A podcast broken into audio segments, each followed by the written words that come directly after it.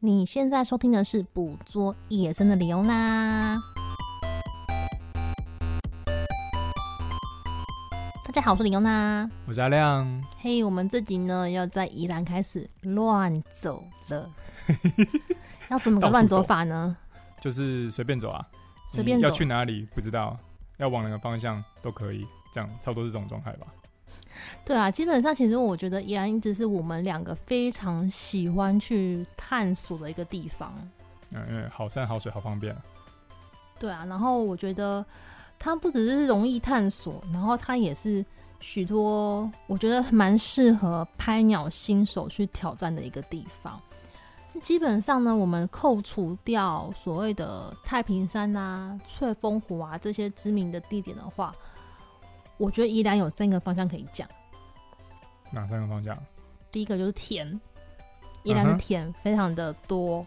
非常的著名这样子。嗯、第二个就是兰阳溪口，嗯哼，兰阳溪啊，整条溪流这样子，出海口的部分，嗯。第三个，我觉得呢，就是一眼难难以避之的其他类，就是我们实在没有办法，因为我们实在没有办法把它就是归类成一个你知道共通的地名或什么的，就是乱走乱走类。嗯、比如说，我们常常去走一些坟墓山后面啊，这是实在太太难归类了，所以就算就是其他类这样。的小路和荒地。嗯、我觉得宜兰就是应该很多人对它的第一印象就是水鸟很多，对不对？哦，对啊。为什么水鸟那么多？因为第一个，它是一个算是农业地区嘛，因为那边有很多的田，然后它也是被国际鸟盟在台湾有划分了五十六个重要野鸟栖地，在台呃宜兰就占了三个啊。哦，是哦，哪三个？宜兰有竹安，然后南洋溪口跟立简泽。哦，立泽简，立泽立泽简，所以它是一个非常重要的野鸟迁徙的一个地点，对不对？哎哎哎哎，因为它适环境适合嘛。嗯。所以你就会看到很多水鸟，因为大部分都是平原啊，然后有水田嘛，所以它就很适合野鸟来。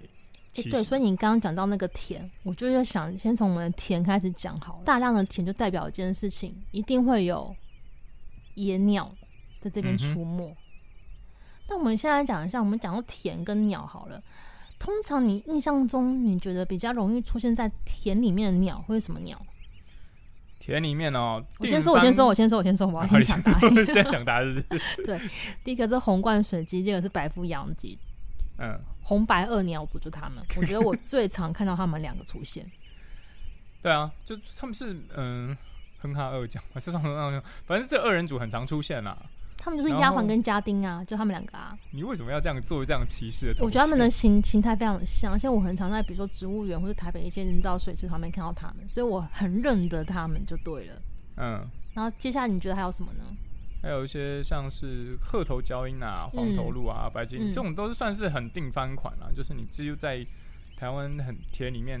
呃几乎都会看得到的吧，差不多都会看到。还有什么大卷尾啦、麻雀啦这种东西。哦，对，没错。像我们之前去田寮洋有拍到那个什么黑头文鸟。哦，嗯嗯，黑头文鸟，斑纹鸟，斑纹鸟也蛮多。黑头文鸟还没那么多，斑纹鸟比较多。嗯，哎，那宜兰的田里面可以看到什么鸟？嗯，应该说，如果你这个时候去，比如说秋冬季节去的话，那它会有一些比较多，会一些冬候鸟。那数量比较多的话，就是高翘横啊、金斑鴴啊、嗯、小水鸭、硬斑玉啊，嗯、呃，东方黄吉林啊、灰吉林这些比较常见的冬候鸟。欸、我们讲这么多鸟名，可能大家不知道怎么写，你们可以看一下我们那个节目叙述里面会有把这些鸟名都打里面，就是避免大家听不懂我们在讲什么鸟，对不对？因为有时候鸟名不是那么好写，它写的写法有点特殊。对，有时候你就是认识一个鸟名，就多学了一个国字，你知道吗？就会这这种状况发生。那我们在宜兰，就是除了你刚刚讲那些，其实吉林我也蛮常看到的，到到处都有啊。灰吉林跟黄吉林，我都还蛮常看到它们出现，嗯、就是小小只能那种跳跃跳跃的感觉，会有摆动摆动。不是不是不是跳跃，是它的尾巴会一直摆，动之上下也有动。对，对，它有个动，它有个律动感，你知道吗？小小的律动感鸟。但是另外一个呢，我觉得我们应该有些特别的鸟可以拿出来讲，对不对？宜兰的话，我觉得大概有两种吧，嗯、一种一个是彩玉，一个是金斑痕，我觉得可以可以拿出来讲啊。对，我你知道我第一次看到彩玉啊，我也是在宜兰的田里面看到。它虽然不是宜兰专门特产的鸟，但是我第一次看到就是在宜兰的田看到。然后我印象当中，我第一次看到的是彩玉啊，我就觉得哇，它好漂亮哦，这公鸟怎么那么美呀？后来我才发现事情不是我想的那样，对不对？欸、你搞错了，因为它不是公的，它是母的。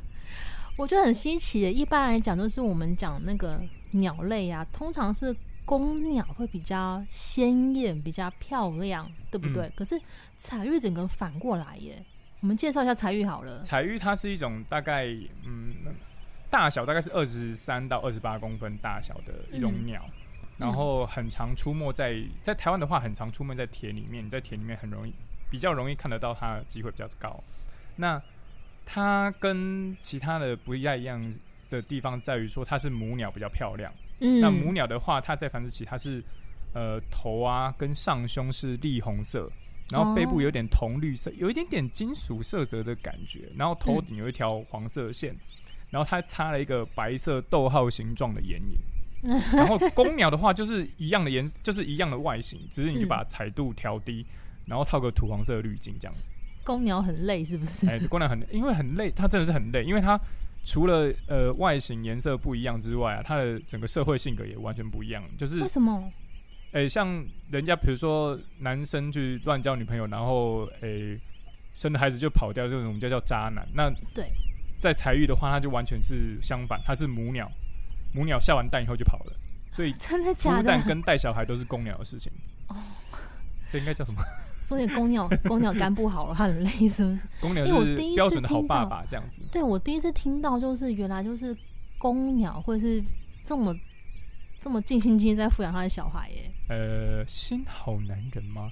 现在还有流行这个词吗？我觉得词听起来让人 应该不是新好男，就是命运就是如此，他们的社会阶级就是这种样貌。嗯、我觉得还蛮蛮出乎我意料之外，没想到就是原来彩玉它是所谓的一妻多夫制吗？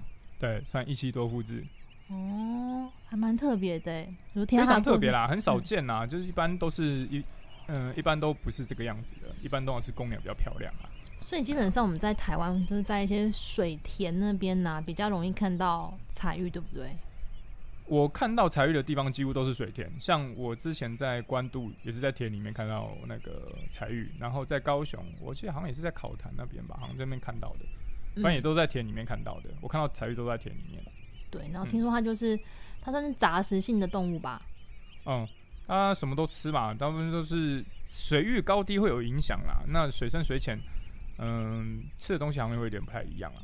嗯，就是水较深的时候，它是用扫头的方式来觅食啊。然后，嗯、然后水浅的时候，它就会吃一些什么呃昆虫啦、螺类啦、蚯蚓的软体动物跟甲壳动物，这些这些东西它都会吃啊。反正我觉得有什么东西它就会吃吧。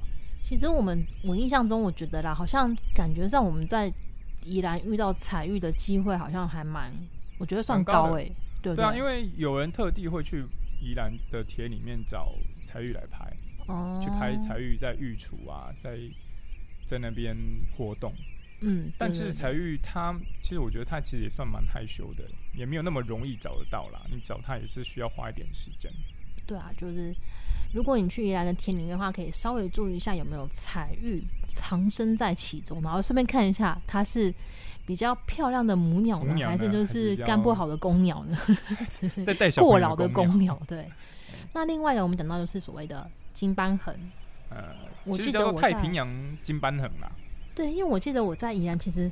非常常看到金斑痕，对不对？哦，超常，尤其是你这个季节去的时候，嗯、就是秋冬季去看的时候，你会看到田里面很多黄黄一坨一坨的，超多，很数百只、几十只在群聚的。大部分基本上它就是太平洋金斑鴴，这、就是它冬天的羽毛。嗯，我们来讲一下金斑痕的特色好了。嗯、呃，金斑鴴的特色，你如果是这个季节冬天非繁殖羽的话呢？就没什么好讲的，它就是 为什么？这没什么好讲，因为它就是一坨，然后黄黄黄黄土黄土黄的鸟，嗯、然后很多数量很多，所以你看到田里面这么多的，几乎就是金斑鴴。这个时候的金斑痕基本上就是黄黄土土的，然后一整群会在宜兰的水田里面看到它，对不对？水田或者是已经收割或是干的地干的田里面都有。都很容易看得到它。我觉得比较好、比较好、具有特色性的时候，应该是它的繁殖羽。应该是说，应该是说，水鸟们啊，在秋冬季节其实看起来都差不多。就是那种灰灰白白，然后黄黄的，就是没有什么特色啦。通常都是夏天繁殖季节要去约会的时候才会穿的比较漂亮，比较下趴一点，比较时髦一点。你刚刚讲什么？下趴？下趴？这也是老人用语，好老哦，好老！你怎么用这个用语？但我觉得，但我觉得这个就是跟我们就是秋冬的时尚跟夏春夏时尚是不一样的。秋冬时尚就是那种黑色、灰色、土色、大地色，差不多这样子嘛，嗯、大一种颜色嘛。嗯、但你夏天就是各种缤纷的颜色出来了，我觉得应该是这种概念吧。对。但我们会特别讲用金斑痕，是因为我呃在宜兰看到的是大量的金斑痕们，但我记得我们去。冰岛的时候，我们有遇到金斑痕，对不对？有，我们那一遇到那一只是在西峡湾保护区的时候遇到的。对，而且那时候是在为了要找北极狐的时候，然后在半路上遇到它。遇到它，就我觉得特别的地方是在于说，我在台湾遇到金斑痕啊，它都是一整群的，很多的，嗯、然后在那边。可是我在那个冰岛遇到的，它是只有一只个体。而且就是你知道地景就不一样了。我以前在台湾是在水田遇到，可是我到冰岛是到那种峡湾那边遇到，就感觉有点草原、苔原上面，它是在苔原上面，觉得好像有点什么场景错乱的感觉。然后再加上一件事情，他说是个体之外，他对我做一个动作，这个动作叫什么？拟伤。拟伤，拟伤就是模拟受到伤害的样子，对不对？嗯、为什么鸟类会有拟伤的动作呢？呃，它有这个动作，通常就代表说它的旁、它的幼鸟、它的小宝宝在附近，然后它就是为了要，它、嗯、就是假装受伤，然后来吸引掠食者或是天敌的注意，然后把它引诱到其他地方去。所以它是假装受伤，所以掠食者看到说，哎、欸，这有一只受伤的鸟，然后他就去追它。可是因为它只是假装，所以它其实掠食者一靠近，它就会飞一小段距离，然后掠食者再往前追，然后它再飞一小段距离。然后就是这样反复操作，操作到他觉得哎，掠食者离他的小宝宝是已经距离够远的时候，他就直接飞走了，然后就留下傻眼的掠食者在那里。是哦，是这样子哦。对，所以我第一次看到就是鸟类对我进行拟伤，觉得哎，蛮新奇的体验，但是也同时了解到一个讯息，就是说啊，可能它的巢穴真的在附近，我们就是。不要太打扰它，就是调整一下我们的路线，这样子，是、嗯、或是赶快经过啊，怎么之类的，这样子。我们在那里遇到那一只其实很漂亮，因为那时候是夏天，嗯、我们是六月的时候去，是夏天，刚好是繁殖季。那一只是哦，那一只也跟台湾看到不太一样，那一只是欧洲金板痕，对，那是欧洲款的。然后台湾的看到是太平洋金板痕，但是你觉得它们外形有明显的差异吗？没有，但是它欧洲款就有一种欧气。欧气是怎样？对，就是看起来就是有贵族的感觉。没有啊，它就是其实我觉得以一般人的角度去看它，其实根本看不出来，就是它长得都是一样。它就是夏天的时候啊，它就是从嘴巴到脸到胸到腹都是黑色的，然后背部有一个哎、欸，然后有一个背背部有个金色的斑纹，然后交界处是白色的。哎、欸，你简单来讲就是想象一只黑色的鸟，然后它穿了一件有白边的金色斑纹的帽 T 这样子。嗯，大致上就是那样。大致上是这样。然后欧洲款跟太平洋款其实差不多啊，我觉得真的看起来没有差很多。真的要讲，我觉得是欧洲款的，就是头感觉比较圆一点，然后嘴巴感觉比较短一点，我自己觉得啦。然后稍微大一点点这样子，我觉得你一般人去看，其实看起来是差不多的。嗯，对，所以我们在宜兰呢，就是会觉得说这些鸟其实是蛮值得大家去稍微留心看一下的这样子。嗯，那还有什么鸟是我们在宜兰发现觉得很特别的呢？还有一个算是宜兰比较相对容易看，但是我们一直都没有看到的鸟。什么鸟？董鸡啊！没错，我跟你讲，就是来到宜兰呢，就是你不得不提到一个品牌，叫做新南甜冬米。对，新南的甜冬米，我们先跟大家介绍一下好了。新南甜冬米，新南在哪里呢？新呃新南田东米，就是你只拆两个部分嘛，新南就是一个地名，那就是宜兰县壮围乡新南村。嗯，那它其实就是在呃南洋溪出海口的旁边呐。对，它是拥有很大面积连续的水稻田，嗯、那是水鸟的重要栖息地。没错。那田董指的就是董鸡，就是，诶、欸，它是一种鸟。然后 废话不完，它是一种鸡，嗯、也是一种鸡。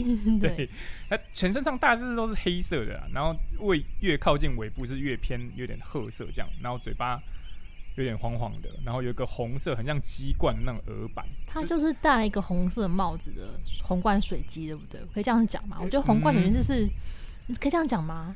它可以看起来，对它其实其实看起来蛮像红冠水鸡的感那个配色啦。嗯，然后你就把它想象成高瘦版的红冠水鸡。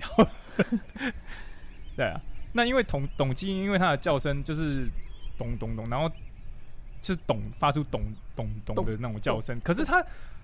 好像平常他比较常叫的声音比较像是咳嗽声啊，就呃呃呃不叫懂，而不是这种懂的懂的声音。他平常咳嗽怎么咳？的那种。你确定吗？你发音我不太会发啊，我不太会发啊，但是就是被形容成就是像咳嗽的感觉。那老一辈农农民就叫他蚕董，就是田董了，所以他才叫做田董米，所以他会取名叫田董米，就是这个原因，就是董鸡。那在这里还有一个双关的意思嘛，就是。田董就是田里面的董事长，就是田农民最大的意思，这样子，所以它这个品牌名称是这样子来的。这是他的土地的意思吗？哎、欸，可以这么说啦。对啊，所以呢，这个田董米的田董米当然就是跟董鸡有关嘛。那这田董米这个品牌是怎么来的呢？它、嗯、是二零一四年由呃爱好赏鸟的一个宜兰子弟林哲安创办的嘛。嗯，就是因为喜欢赏鸟，所以有点爱屋及乌，希望从保护能够原本能够保护这个原本的环境，避免遭到豪华农场入侵这样子，所以他就找了当地的农民啊，然后尝试用一些没有化学肥料还有农药的一些友善耕作啦，然后将利润回馈给农民跟社区这样子。对，所以他才成立了这个品牌。对，其实我们两个都会蛮支持所谓的生态。友善的品牌，而且加上这边其实紧连着兰阳溪，所以真的是一个蛮重要的一个水鸟栖息的环境。因为如果你在那个你知道天气不好，你可能就是在兰阳溪的水鸟就想要移到这边来稍微休息一下，我觉得是有可能的嘛，嗯、对不对？嗯，对吧、啊？好，所以基本上呢，我们知道这个地方之后，我跟阿亮就是每次去宜兰呐、啊，都一定会去这边附近看看，因为它就是紧邻着莱阳溪，然后同时又有完整的一个水田，然后我们就想说，哎、欸，这部分其实会不会吸引更多动物来驻足呢？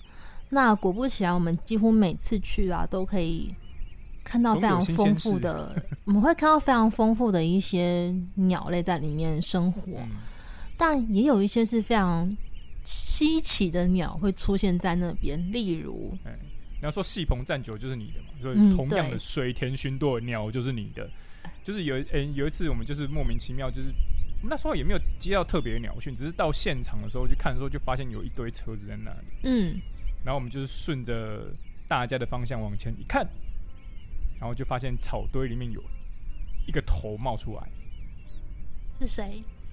嗯。白额雁，就是白额雁。白额雁是哪种雁呢？不是燕子的燕哦，是很像鹅的那种雁，大雁的雁，加拿大雁，对，就是那个大雁的那种。对，但是因为雁在国外很多啊，然后又是水鸟，又是李欧娜讨厌的那种歧视的水鸟跟鸭鸭类的，所以李欧娜也不太感兴趣。我没有，我没有歧视，好不好？我只是想说，我的目标不在它而已。对，但是但是算是应该算是台湾的迷鸟吗？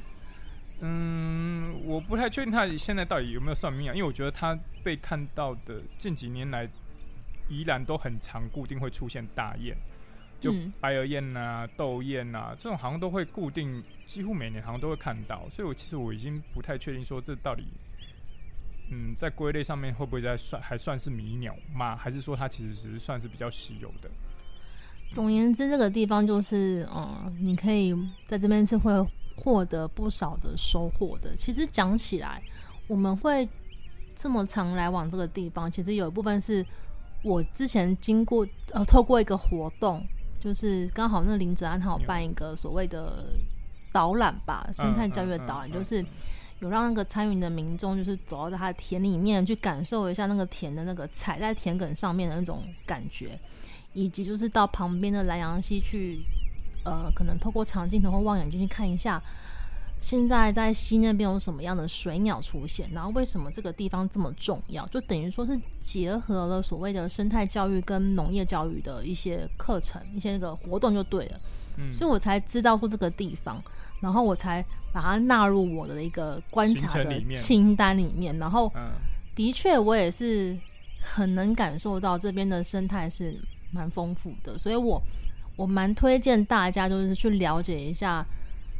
新南甜筒米这个品牌以及这个地方的一些生态的过程，这样、欸、我们 没有叶配哦，没有叶配，是我真心觉得，就是我自己去过那么多次，然后我觉得还蛮不错的一个地方，就对了。然后他们好像也是有在网络上卖一些，就是你知道生态友善，会有一些农产品啊，啊，不是只有卖米而已，啊、对，有些其他支线的产品，比如说米饼啊，或者什么。蛋卷之类的，我觉得还蛮适合的，就是容易送人的、容易处理、比较容易吃的一些东西。我觉得有很多生态友善耕作的品牌，我们都还蛮支持的。台湾有很多啦，不是只有那个新南田农米而已。像什么还有什么石斛米嘛，什么老鹰红豆，反正就是台湾现在越来越多这种跟有生生态友善的一些品牌出现了，我就觉得蛮不错的啦。我觉得我们觉得这是一件好事啊。那如果就是平常我们自己有看到的话，嗯、觉得 OK 的话，我们其实也会。更乐意去购买这样的产品，希望就是大家可以就多多支持生态友善的一些品牌这样子。嗯，所以甜的部分呢，大致上就是这样。但是呢，呃，其实不只是只有新南田东米这个甜，我觉得依然很多甜都可以去观察一下。那我们刚刚讲到嘛，就是那个新南田东米这边呢、啊，旁边就是所谓的兰阳溪，兰阳溪也是来宜兰你必须要注意的一个点。它就在。新南旁边，所以他们两个基本是同捆包啦，就是我们逛完就会，嗯，对，你一定会过去那边的，就会往那边溪口去看。那因为溪口它这个地方它有点特殊，它是呃，它虽然说是南洋溪口，可是它实际上是南洋溪、宜兰河跟东山河的汇聚之地啊。对，所以你在迁徙的季节或是这个季节你过去的话，它呃，像溪口都是必寻的地方，像什么淡淡咸水交界的溪口啊，基本上是你。你要去找鸟的必寻的热点之一啊！你很常就会出现一些神兽，所以基本上你在兰阳溪口这边，你在 eBird 这个平台上面，它可以记录到多少个鸟种？嗯、呃，它这个不是只有溪口，因为它是写兰阳溪口全区，所以就是等于是这附周遭这附近这个地方，嗯、它历年记录是三百零二种，所以很多哎、欸哦，超多的，而且这很多出现很多奇怪的神兽，像一些大雁。通常都会出现，比如说什么洞源斗雁啊、寒林斗雁、白额雁、小白额雁、红雁、斑头雁这种哦大雁类的都会出现，然后还有一些奇奇怪怪的鸟种啊，好像短短尾贼鸥也有出现过。贼鸥是我们在冰岛看到贼鸥吗？啊，对对对对，我们冰岛也有看过一只嘛，哎、也是短，我记得好像也是短尾贼鸥，也是在溪口看到啊，就记得那时候。等等，我们在冰岛看到贼鸥是去偷北极烟火那只贼鸥吗？啊，不是。那个是另外一只，我们这只，我们那只看这一只短尾贼鸥，我们是在一个奇怪的、很偏僻的小市镇。嗯，我知道，就是那个贼鸥有很多种，只是我们在冰岛其实看到两种贼鸥。呃，一种是大贼鸥，一种是短尾贼鸥。然后偷北极烟都是大贼鸥。对，去打北极烟都是大贼鸥。对，但是我们在一个冰岛的也是那个什么河口那边，嗯，你看到所谓的短尾贼鸥。这时候你在南阳溪口这边也看得到。短尾 ZO，哎，哎，哎，还蛮神奇的，有记录啊，有记录看到，但是我没有看到，嘿，没有看到。OK，好，那我觉得既然是溪口，像您刚刚讲这么多鸟种，那有没有比较特殊的鸟啊？我们我们其实去了很多趟啊，但是我只有一趟是我们看到是蛮特殊，嗯、那时候是刚好有这个鸟讯，所以我们跑去看，就是二零一九年的时候，我们有去看那只超巨大的卷羽鹈鹕。你再讲一次，什么鹈鹕？卷羽鹈鹕。卷就是卷起，呃，蛋卷的卷。你是说那个嘴巴很大那只鸟鸟吗？嘴巴很大。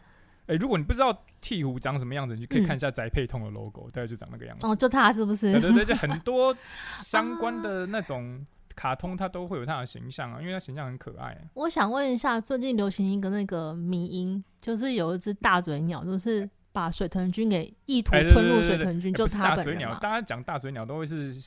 那种巨嘴鸟，就反正它就是一种嘴巴很大，然后下下部会有一个很像袋口袋袋子里面的那种大型的鸟，嗯，就是那，哎，就是你看到那个迷音，就是它，就是什么都想吞吞看，怎么都想咬咬看呢，试图吞入水豚君的就是它。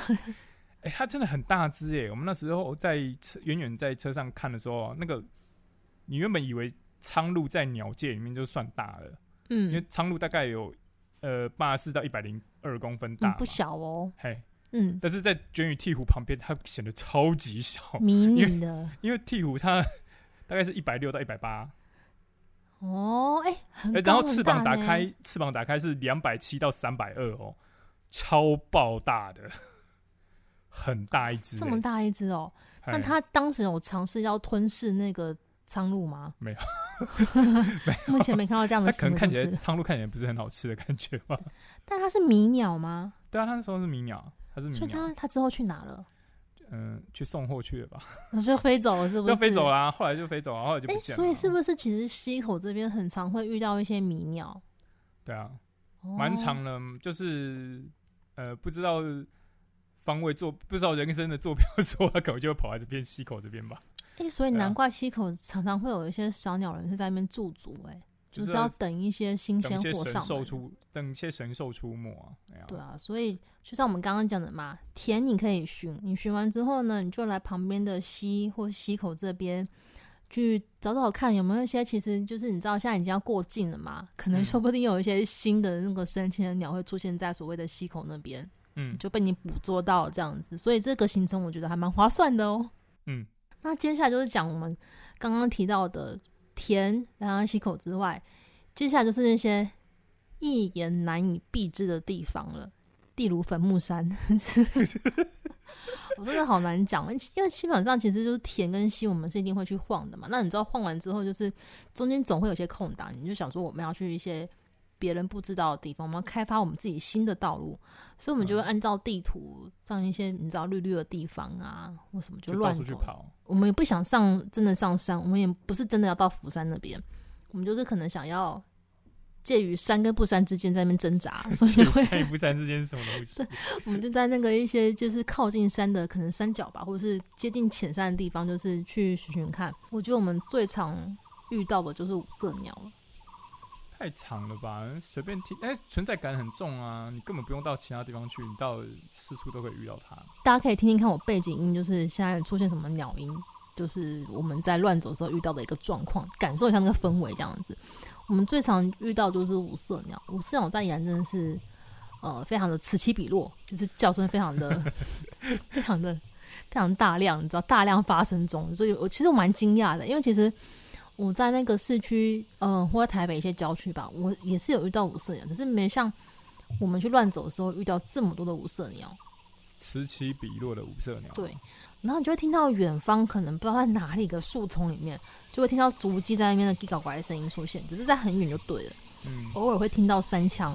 嗯，但我记得有一次我们就是不知道走哪里，然后眼前就出现就是一大群的台湾蓝雀飞了出来。嗯，然后呢，再走一走呢，旁边就听到很大声、很大声的山枪在山枪在叫，鬼吼鬼叫。对，我们听到很大声的山枪在叫，但是它本枪没有出来，哦、我们就只听到它的声音。我们等了一阵子吧，我们等了蛮蛮、嗯、久一阵子啊，对，只有听到声音而已。记得有时候我们也是是在一个西边吧，西边提防旁边，提防那边嘛。对，然后就那时候也是听到很多声音啊，然后。嗯，各种声音，然后我记得还有听到翻卷，是不是？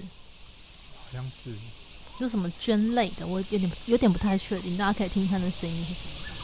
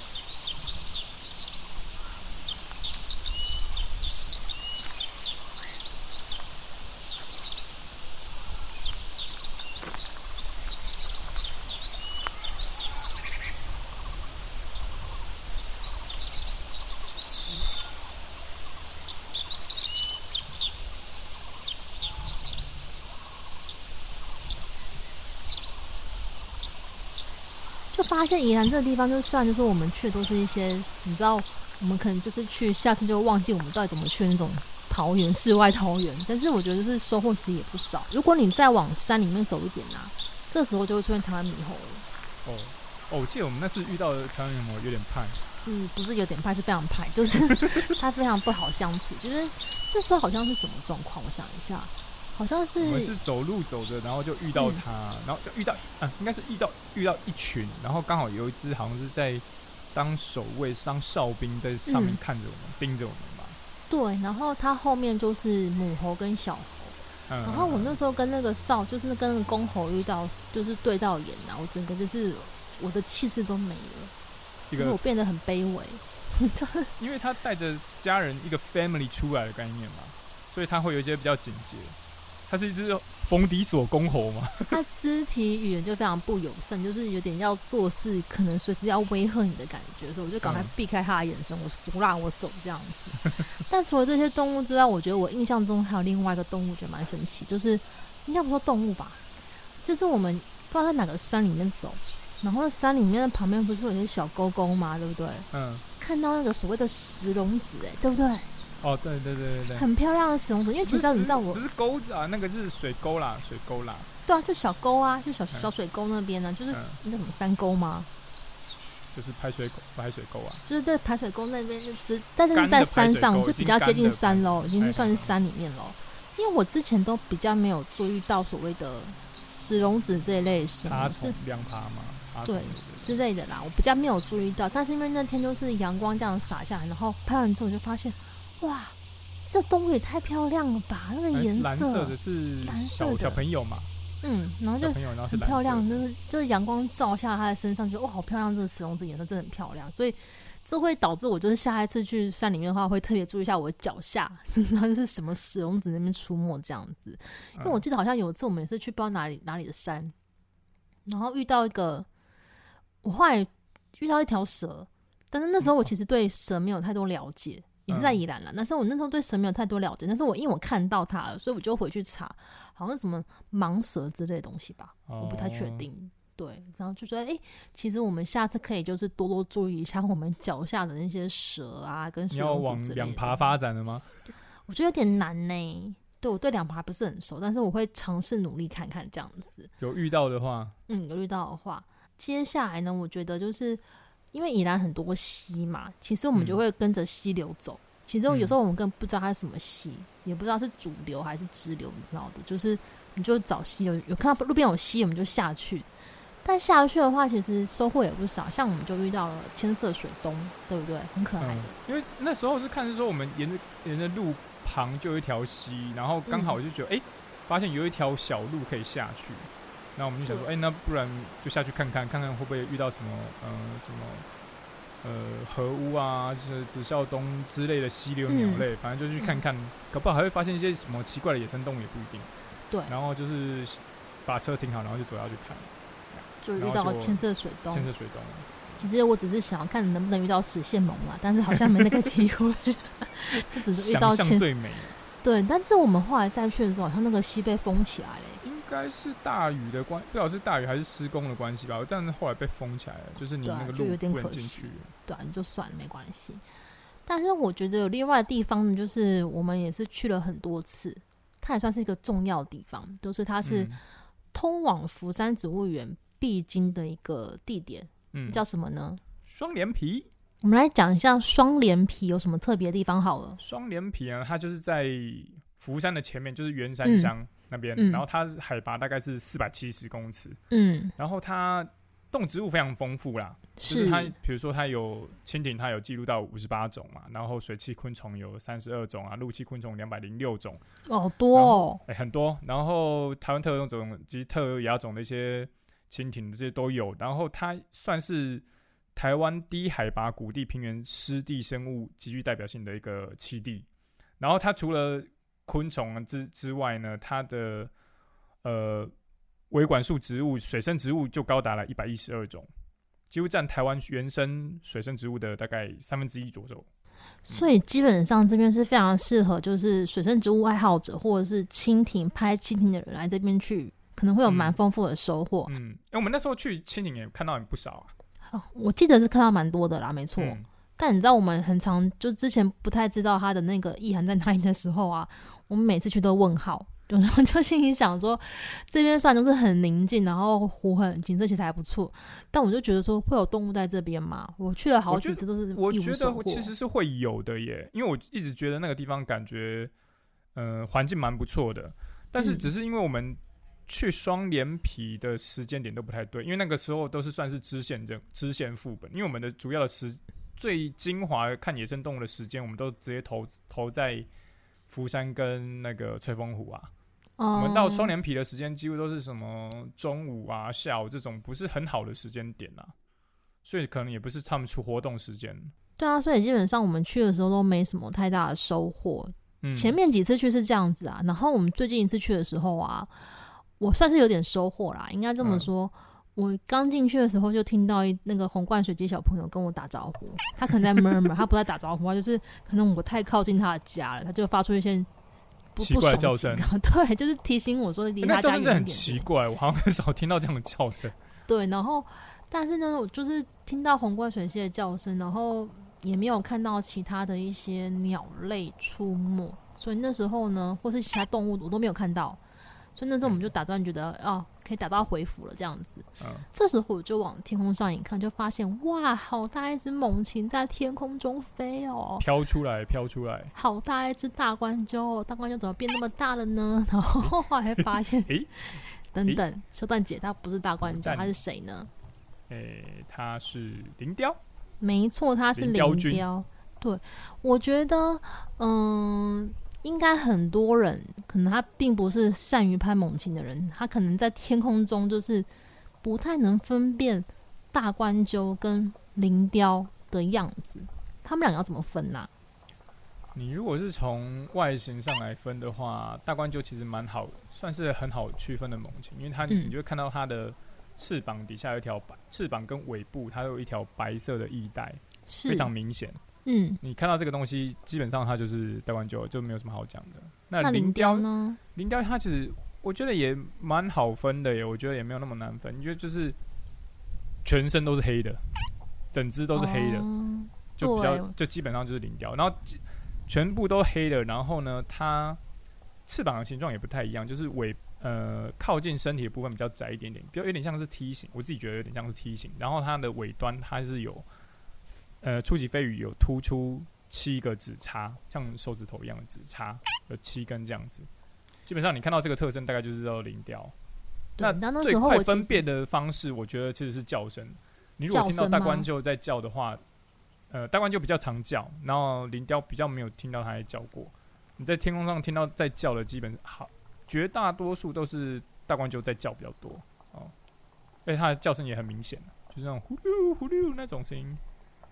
但总而言之，就是我在这边，就是我觉得算是成了某个朋友的吉言，你知道吗？因为其实我来之前就是刷了一下我们 podcast 的那个评分留言呐、啊，嗯、然后就有人就是因为我之前不是讲福山那一集嘛，然后就有人就是、嗯、呃留言说，其实福山那边有可以看到林雕哦，什么什么之类的，然后我就想说，哦是哦，然后才刚看完没多久，这个这个留言。然后我来这边就刚好遇到了林雕，所以这位朋友，我谢谢你。那 陈林吉因为我真的看到林雕，这是我第一次看到林雕本人。因为双连皮它其实就在釜山附近，嗯，你再往前面一点就是釜山了。对，没错。所以它从那附近飘过来也是很正，很也是很蛮合理的啦，蛮合理的。对。所以双连皮的，如果你是对那个蜻蜓这类有兴趣，或对水生植物啊，或者昆虫类有兴趣的，你可以来在这边走一走，或许会有一些新的发现。你有可能跟我一样发现林雕噜。其实我觉得我们下次如果去福山植物园之前，嗯，因为福山植物园我记得好像几点开园，八点还是九点嘛？像我记得好像它比较晚一点开园。对，就早上我们我觉得我们可以先来这边绕，搞不好会可以看到一些动物，搞不好真的会有动物出来，不一定。哎、欸，真的有可能这样子。然后，所以你知道看到那种林雕，会觉得哇，我又得到了一个新的成就解锁，你知道吗？这种心情是兴奋的。但我接下来要讲另外一个地方，就是我觉得是我们算是算是我们意外发现的吧。哦，超级意外，这纯粹是意外啊！好，这是意外，就是源自于我的无知。就是我们那天其实只是要去宜兰，然后就殊不知我就开那个导航，就是我自己看错方向，我们就开到花莲去了。我们就往花莲方向前进。一日生活圈达成哎，台北花莲一日生活圈真的太可怕了。就是你知道到花莲之前会先到那个南澳，对不对？嗯。那我们就想说，既然来了嘛，就来了吧。既来之则安之。对，所以我们说，那我们就这边找一下。那一样也是，我就去找了一些溪流，我们就走了一下。那么途中还遇到那个溪流，就是嗯，就是跨那什么水漫了出来吗？可以这样讲吗？哦，对对对对对。就它溪流那个溪水已经漫到桥上的那那一段，还走到漫到路上，然后大家其实都在那边玩水啊。对，我们还走到那一段这样子。然后另外一个地方呢，我们在南澳发现了一个新的据点，是哪里呢？呃，南澳生态教育馆，它原本叫做南澳原生植物园，对不对？嗯，对。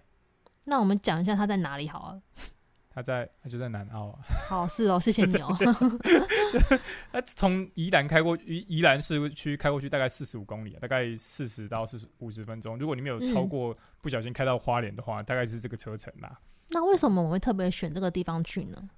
呃，那是因为前阵子应该是去年还是今年年初，反正那一阵子就是很有一些鸟讯的，比如说就是有修柳啦，跟琉球灰山椒在那边出没，所以就是很多人在那边拍，嗯、所以才讲说，哎、欸，既然这是一个蛮红的一个。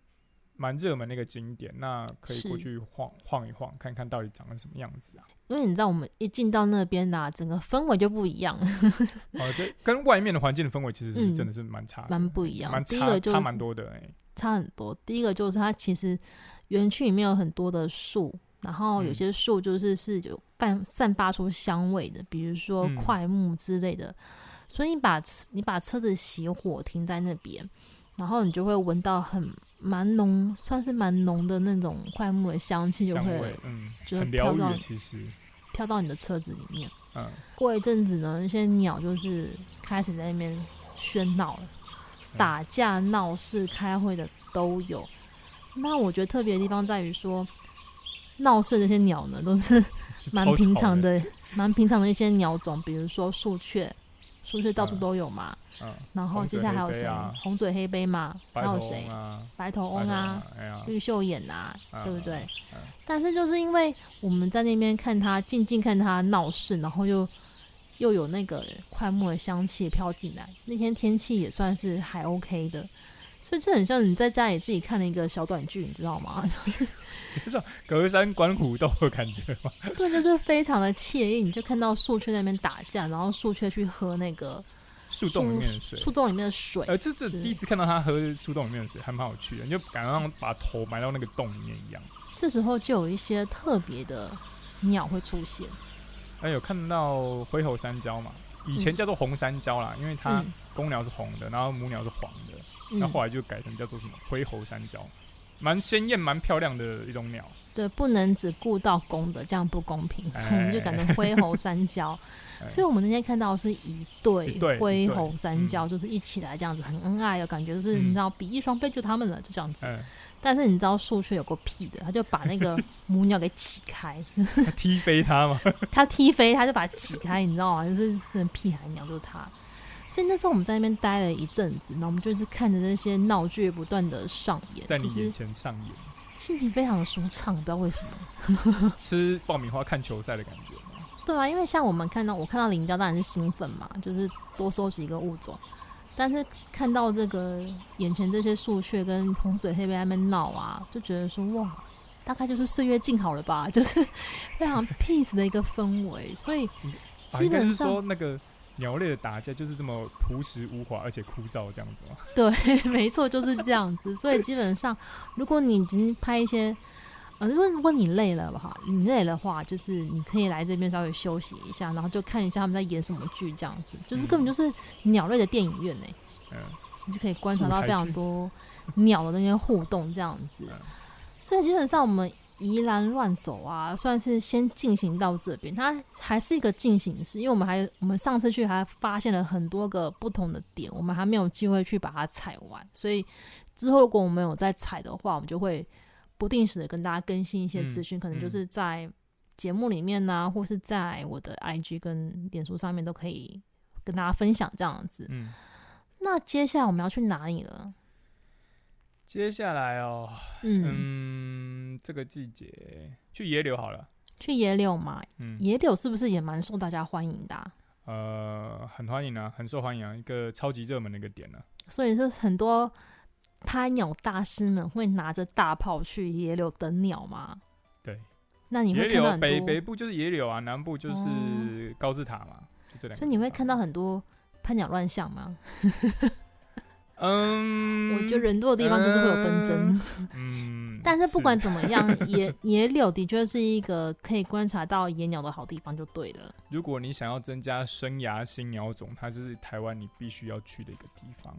好，那我们下一集就去野柳好，因为你知道现在就是刚好十一、十二月，应该会有一些鸟准备要过来台湾。然后就但最。但最近它是有一些步道在整修，所以你现在没有办法进去。现在好像我记得大家要等到差不多年底左右了，十一月底左右它才会开放。好，那我们今天的节目就大概大致上是这样子。那如果你觉得宜兰有什么地方我们没有逛到的话，麻烦跟我们说一声，欢迎推荐，欢迎推荐那个好地方给我们。我们很想去一些是别人没有去过的地方就是去你知道破一下秘境这样子。嗯，OK，我是捕捉野生的李欧娜，小亮，我们下次见了，拜拜，拜拜。